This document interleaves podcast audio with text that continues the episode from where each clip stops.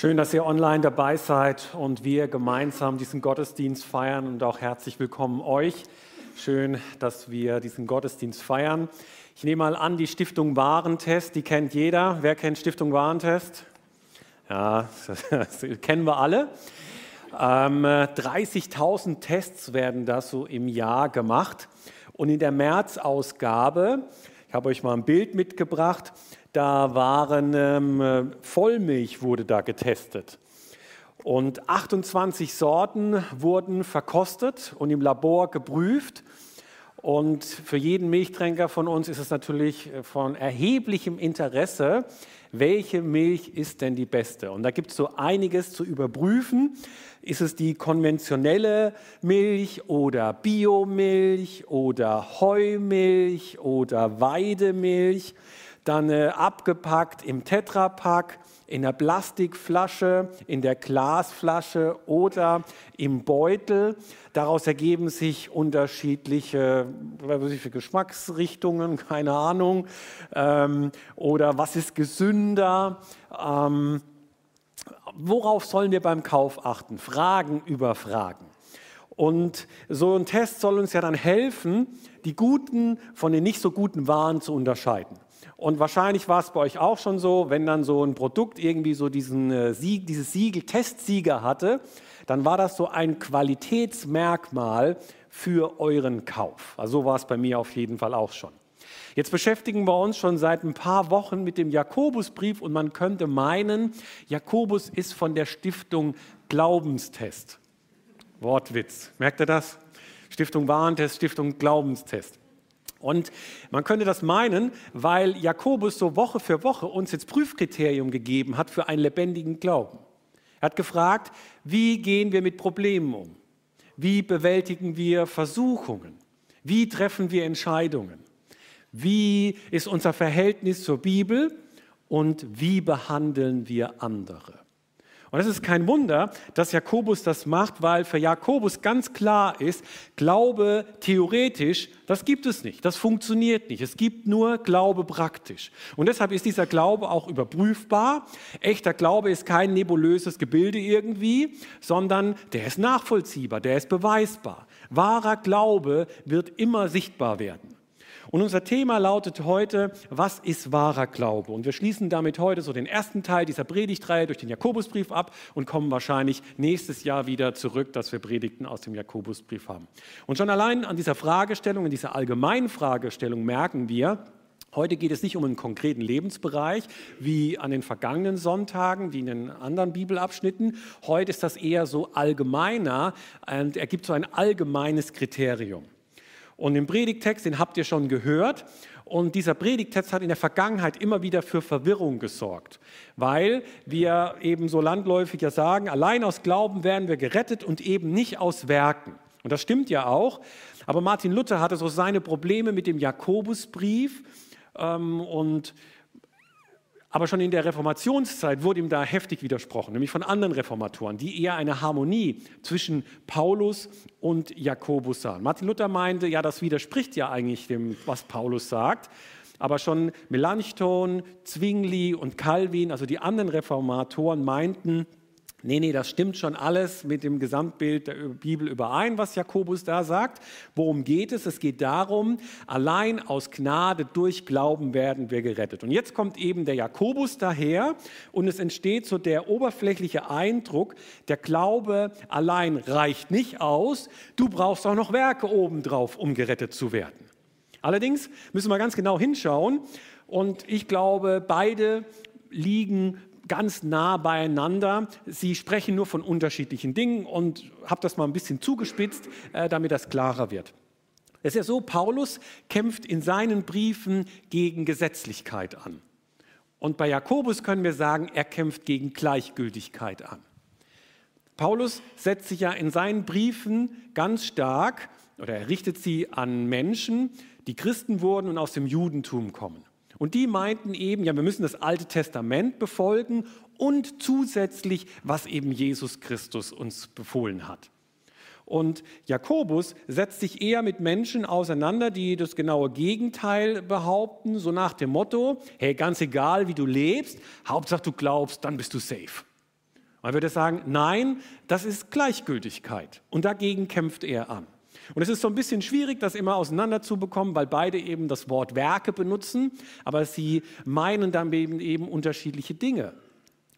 Paulus kämpft gegen die Werke des Gesetzes, durch die ein Mensch irgendwie einen Anspruch hätte, irgendwie gerettet zu werden.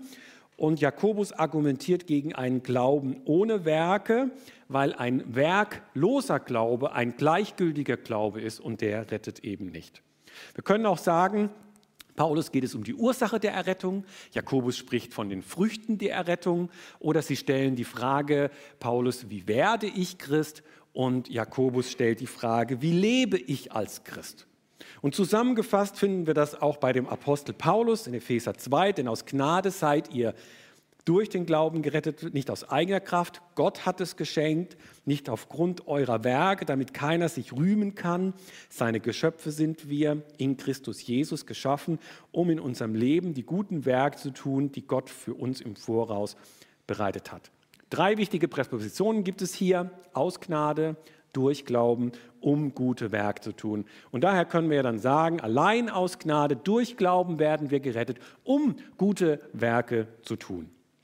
Und wenn wir das durcheinander bekommen, ja, dann haben wir den Salat und dann wird es ganz schwierig. Aber wenn wir es so beibehalten, dann ist alles gut und richtig und gibt gar keine Probleme. Und wir merken, Jakobus, der hält heute so ein Plädoyer für einen ganzheitlichen Glauben. Wahrer Glaube, der hat Auswirkungen. Und er nennt uns in unserem Predigtabschnitt fünf Prinzipien, anhand derer wir feststellen können, dass wir einen wahren und einen echten Glauben haben. Und ich lade euch alle einmal zu überprüfen, habe ich denn einen wahren und echten Glauben? Und ich hoffe, ihr seid mit dabei. Das Erste, was Jakobus deutlich macht, wahrer Glaube ist mehr als ein Lippenbekenntnis. Mehr als ein Lippenbekenntnis. Meine Brüder und Schwestern, was hat es für einen Wert, wenn jemand behauptet, ich habe Glauben, aber er hat keine Taten vorzuweisen. Kann der bloße Glaube ihn retten? Also Jakobus denkt an eine Person, die von sich behauptet, sie sei Christ. Jakobus spricht nicht davon, dass die Person tatsächlich Glauben hat, er spricht von einer Person, die behauptet, sie habe Glauben. Diese Person kennt vielleicht die richtigen Worte, die richtigen Formulierungen, die richtigen Redewendungen, aber ist nicht wirklich gläubig. Und wenn wir mal so drüber nachdenken, ja tatsächlich, solche Menschen äh, gibt es. Die sind mir auch schon begegnet. Menschen, die meinen, sie seien ein Christ, weil sie zur Kirche gehören, weil sie getauft wurden, weil sie konfirmiert wurden oder weil sie eine Gemeinde besuchen oder in einem Gottesdienst sind oder aus irgendwelchen anderen Gründen. Es gibt Menschen, die meinen tatsächlich, sie seien Christen aufgrund dessen, weil sie es sagen. Weshalb wir in unserer deutschen Sprache auch ein Wort dafür haben. Namenschristen. Und ich habe nachgeschaut, es gibt sogar einen Wikipedia-Eintrag darüber.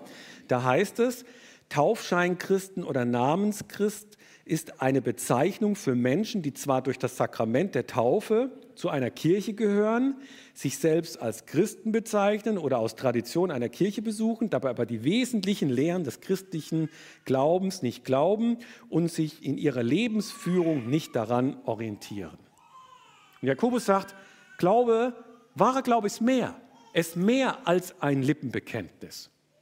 Und als nächstes macht er deutlich, Glaube ist auch mehr als ein Gefühl, mehr als eine Emotion, die ich so in mir habe.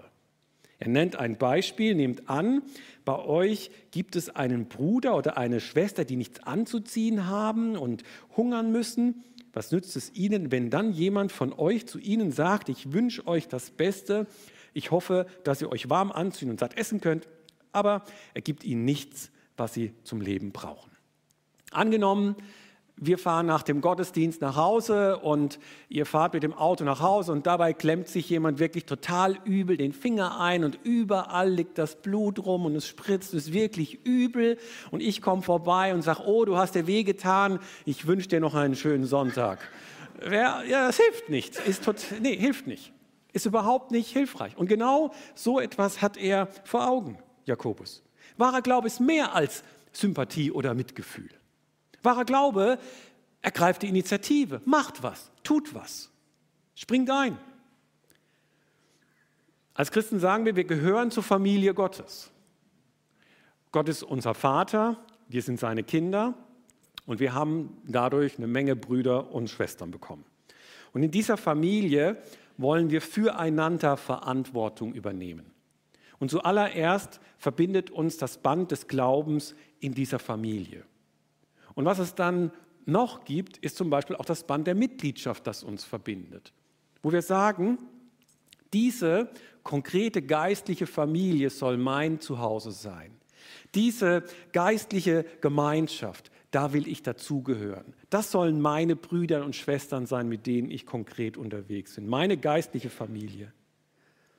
Und der Apostel, Paul, äh, Apostel Johannes stellt mal die rhetorische Frage, wie kann Gottes Liebe in einem Menschen bleiben, dem die Not seines Bruders gleichgültig ist, obwohl er selbst alles im Überfluss besitzt?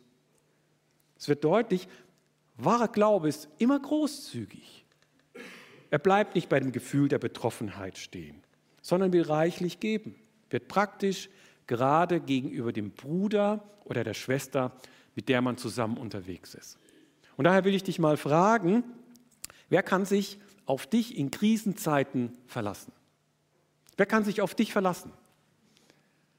Wem hast du vielleicht schon mal gesagt, weißt du was, du kannst mich sogar in der Nacht anrufen, wenn du mich brauchst, ich bin für dich da. Wer kann sich auf dich verlassen? Klar, wir können nicht jedem helfen. Wir können nicht uns um alle kümmern. Das würde uns total überfordern. Und ja, selbst Jesus konnte ja nicht allen helfen, ähm, weshalb wir uns da jetzt auch gar nicht kaputt machen müssen. Aber ich denke so, der Hauskreis oder die Kleingruppe, diese kleinen Gruppen in unserer Gemeinde, diese fünf bis sagen wir mal zwölf Personen, das sind so diese Menschen, die wir im Blick haben können, mit denen wir unterwegs sein können, die wir zu unserer näheren geistlichen Familie verorten können. Und ich bin ja wirklich froh zu erfahren, dass das auch passiert in unserer Gemeinde.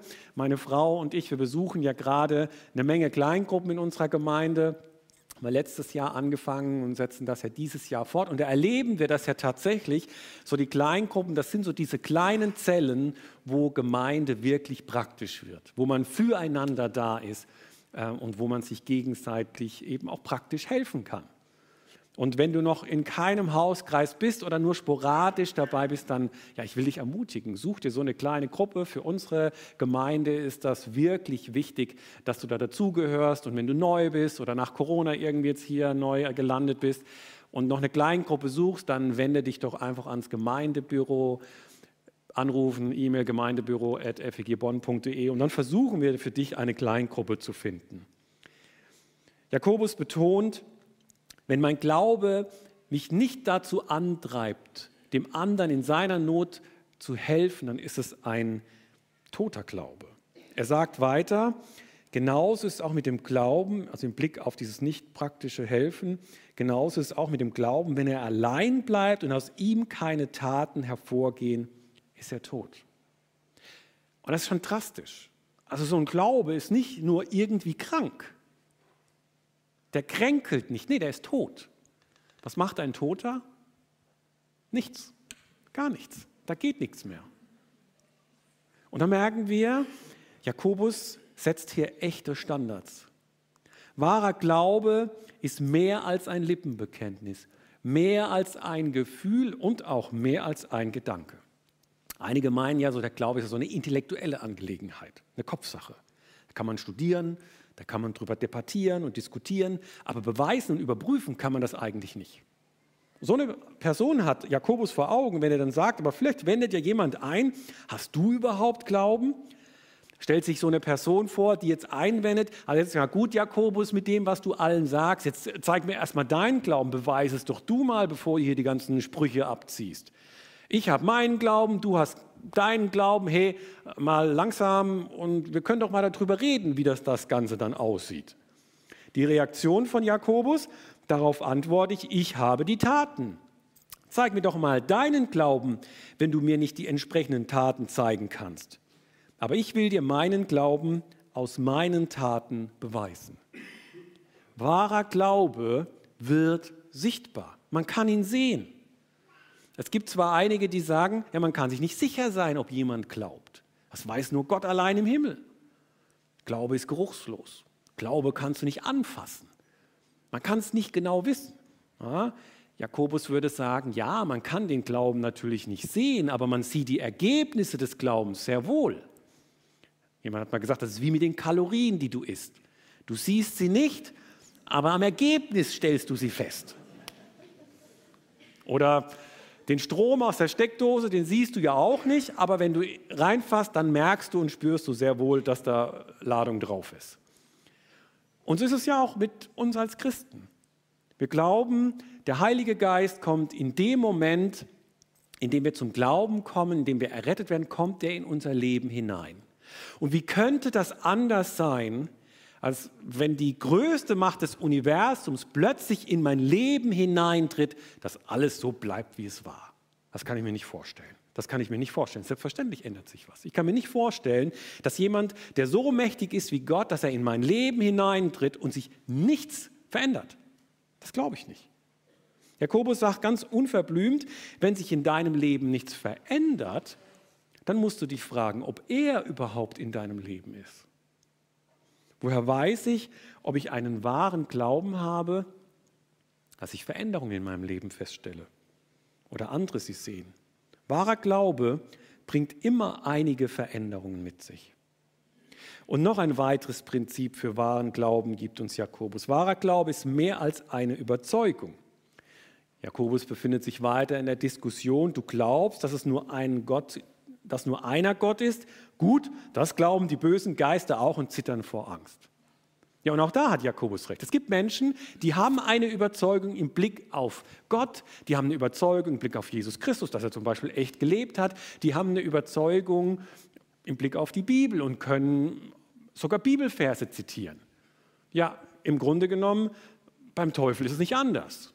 Der sagt auch, es gibt einen Gott. Im Blick auf die Existenz Gottes ist er ein echter Theologe, der Teufel. Und wahrscheinlich weiß er mehr über die Bibel als wir alle zusammen. Und er kennt die Vorder- und die Hintergründe. Weshalb auch seine Dämonen, seine Diener vor Angst zittern ihn stehen, die Haare zu Berge, weil sie wissen, wie Gott ist und wer Gott ist. Aber diese Überzeugung rettet nicht. Es ist einfach nur Kopfwissen. Wenn Glaube also mehr als ein Lippenbekenntnis, mehr als ein Gefühl, mehr ein Gedanke, mehr als eine Überzeugung ist, was ist dann wahrer Glaube? Wahrer Glaube ist etwas, das man tut. Wahrer Glaube ist etwas, das man tut. Und Jakobus gibt uns im weiteren Verlauf zwei Beispiele, anhand derer er gut deutlich macht, wie das aussieht. Er nennt zwei Personen, Abraham und Rahab. Unterschiedlicher könnten die beiden nicht sein. Abraham ist ein Jude und Rahab ist eine Heidin, kommt aus dem nichtjüdischen Umfeld. Abraham ist ein Mann, Rahab ist eine Frau. Abraham ist der Ahnvater der Juden, ein Patriarch. Rahab ist eine Prostituierte. Man kann auch sagen, Abraham ist jemand, über 300 Mal in der Bibel erwähnt. Rahab kennt, kennt man nicht so 14 Mal in der Bibel erwähnt. Aber eine Sache haben die beiden gemeinsam und genau darauf will Jakobus hinaus. Ganz gleich, wer du bist, du brauchst diese eine Sache in deinem Leben, nämlich dass dein Glaube dich dahin bewegt, dass du etwas tust, dass du handelst, dass du deinen Glauben auslebst. Du gedankenloser Mensch, setzt Jakobus dann weiter fort, willst du nicht einsehen, dass ein Glaube, der nicht zu Taten führt, nutzlos ist? Wurde nicht unser Ahnvater Abraham aufgrund seines Tuns von Gott als gerecht anerkannt? Nämlich weil er seinen Sohn Isaak als Opfer auf den Altar legte. Du siehst also, sein Glaube und seine Taten wirkten zusammen. Sein Glaube wurde durch sein Tun vollkommen. Auf diese Weise bestätigt sich das Wort in den heiligen Schriften. Abraham glaubte Gott und dies rechnete Gott ihm als Gerechtigkeit an. Jakobus stellt die Frage, woher wissen wir, dass Abraham an Gott geglaubt hat, dass das alles safe war und dass das richtig war? Seine Antwort, wir sehen es an seinen Taten. Abraham verwielt sich auf solch eine Weise, dass sein Glaube sichtbar wurde. Und viele von uns kennen diese Geschichte von Abraham und seinem Sohn. Es ist die große Prüfung Gottes im Leben von Abraham. als Gott ihn bittet, seinen Sohn zu opfern. Und ganz wichtig, dieses Ereignis hat nichts mit der Erlösung von Abraham zu tun. Abraham ist schon Jahre zuvor erlöst und errettet. Gott ist ihm schon Jahre zuvor erschienen und hat ihm versichert, du bist in meinen Augen gerecht, du bist mein Freund. Jakobus spricht hier nicht davon, ähm, dass wir durch Werke gerettet werden oder dass Glaube plus Werke uns retten. Er sagt lediglich, sie zeigen, ob wir glauben. Abraham, und das passt ja auch super, war ja tatsächlich kein perfekter Mensch. Also im Blick auf seinen Lebensstil war das ja mehr als fragwürdig, was er hier und da gemacht hat. Und auch die Zweifel seines Glaubens waren erheblich. Aber er gehorchte Gott. Er lebte seinen Glauben immer wieder aus. Und im Blick auf das Beispiel mit seinem Sohn, da reagiert er unverzüglich.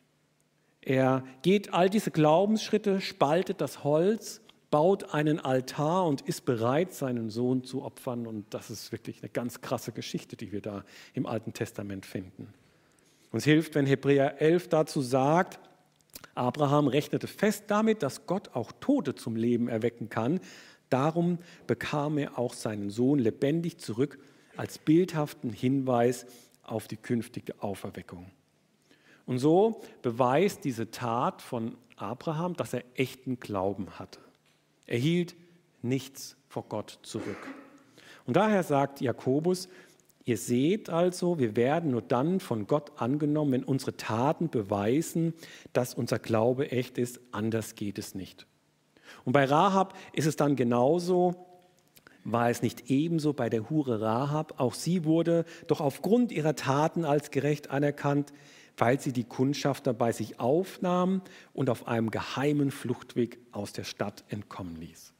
Rahab erkennt nicht nur urplötzlich, oh, der Gott der Israeliten, das ist tatsächlich der wahre und der lebendige Gott. Nein, das führt auch dazu, dass sie etwas tut, dass sie etwas macht. Und ihre Tat ist definitiv, definitiv, mehr als ein Lippenbekenntnis oder Mitgefühl, oh, ihr seid wohl auf der Flucht, also ich hoffe, euch erwischt keiner. Nein, sie versteckt dann diese israelitischen Kundschafter und bringt sich damit selber in Gefahr. Und so schließt Jakobus mit einem letzten Beispiel aus der Medizin, das dann auch jeder versteht, der nicht die alttestamentlichen Geschichten kennt, er sagt, genauso wie der menschliche Leib ohne den Lebensgeist tot ist, so ist auch der Glaube ohne entsprechende Taten tot. Dieser Glaube ist nicht nur irgendwie krank oder der kränkelt, nein, der ist tot. Was macht ein Toter? Nichts, gar nichts. Da ist nichts mehr los. Wahrer Glaube ist also etwas, das man tut. Taten sprechen lauter als Worte und unser Verhalten zeigt deutlich, ob wir glauben. Was ist wahrer Glaube? Jakobus gibt uns heute Morgen einen Test, einen Glaubenstest. Fünf Kriterien anhand derer wir überprüfen können, ob wir einen echten und lebendigen Glauben haben. Wahrer Glaube ist mehr als ein Lippenbekenntnis, mehr als ein Gefühl, mehr als ein Gedanke, mehr als eine Überzeugung. Wahrer Glaube ist etwas, das man tut. Und da merken wir, Glaube theoretisch, das ist nicht das ist keine Alternative für Jakobus. Glaube praktisch ist alternativlos. Und wenn du dich heute Morgen vielleicht so ein bisschen hinterfragt fühlst, weil du dir selbst so passiv vorkommst, ich würde sagen, herzlichen Glückwunsch, du bist auf dem richtigen Weg. Dein Leben auf diese Weise immer wieder mal zu überdenken, das ist sinnvoll. Jakobus schreibt es deshalb extra in seinem Brief. Und er meint, ja, wir brauchen das hier und da mal, dass wir so stark herausgefordert werden, ob unser Glaube wirklich echt ist. Und weißt du, und das ist bedauerlich und beruhigend zugleich, es gibt ja einfach keine perfekten Jesus-Nachfolger. Es gibt keine perfekten Jesus-Nachfolger. Wir können Jesus unser Leben lang nachfolgen und wir werden immer Stück um Stück ihm ähnlicher, aber wir werden nie wie Jesus selbst sein. Ich brauche immer wieder Vergebung. Und auch verändert sich nicht ständig was in meinem Glaubensleben. Da gibt es Phasen des Stillstands und dann gibt es auch Phasen, wo Gott an mir arbeitet und ich selbst es nicht mal merke und feststelle, dass Gott gerade mich verändert. Daher, weißt du, die gute Nachricht ist, es gibt viele Anfänge und wir können immer wieder neu in das Leben mit Jesus Christus und mit Gott hineinstarten. Und deshalb brauche ich auch nicht entmutigt zu sein, wenn mich mal so ein Bibeltext richtig herausfordert. Und daher, wenn du dein Leben Jesus anvertraut hast, aber so mit der Zeit vielleicht deine Liebe zu Jesus kalt geworden ist, sei es durch Corona, durch andere Ablenkungen, durch eine Beziehung oder sonst irgendwelche Dinge in deinem Leben, ja, dann lade ich dich heute ein, wieder ganz neu mit Jesus durchzustarten, wieder ganz neu mit Gott anzufangen. Wir feiern gleich ähm, das Mahl miteinander.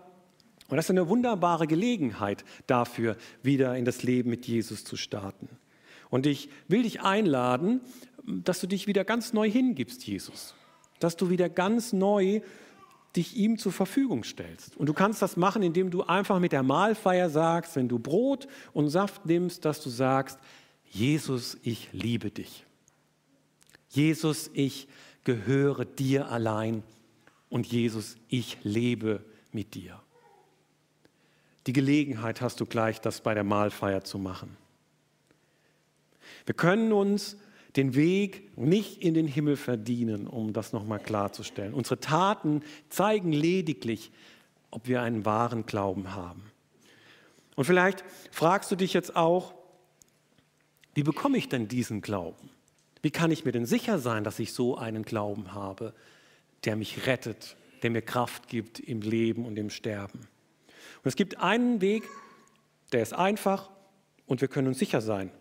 Hören wir, was der Apostel Paulus sagt? Denn aus Gnade seid ihr durch den Glauben gerettet, nicht aus eigener Kraft. Gott hat es geschenkt. Nicht aufgrund eurer Werke, damit keiner sich rühmen kann. Seine Geschöpfe sind wir in Christus Jesus geschaffen, um in unserem Leben die guten Werke zu tun, die Gott für uns voraus, im Voraus bereitet hat. Gott ist gnädig und hält uns immer seine ausgestreckte Hand entgegen. Wir müssen nur einschlagen und dieses Geschenk, Gottes Geschenk, annehmen. Und vielleicht ist es ja heute Morgen so, dass der ein oder andere zum allerersten Mal dieses Geschenk für sich in Anspruch nehmen will, der zum ersten Mal sagen will, ja, ich will diesen Glauben haben. Und dann geht das ganz einfach, indem du einfach ins Gespräch mit Gott kommst. Und heute machen wir das mal so, dass wir ein Lied miteinander singen und du kannst dieses Lied betend singen oder wenn du die Melodie nicht kennst, dann kannst du auch einfach sprechen. In dem Lied heißt es, allein durch Gnade stehe ich hier, vor deinem Thron, mein Gott, bei dir. Der mich erlöst hat, lädt mich ein, ganz nah an seinem Herz zu sein. Durchbohrte Hände halten mich, ich darf bei dir sein ewiglich.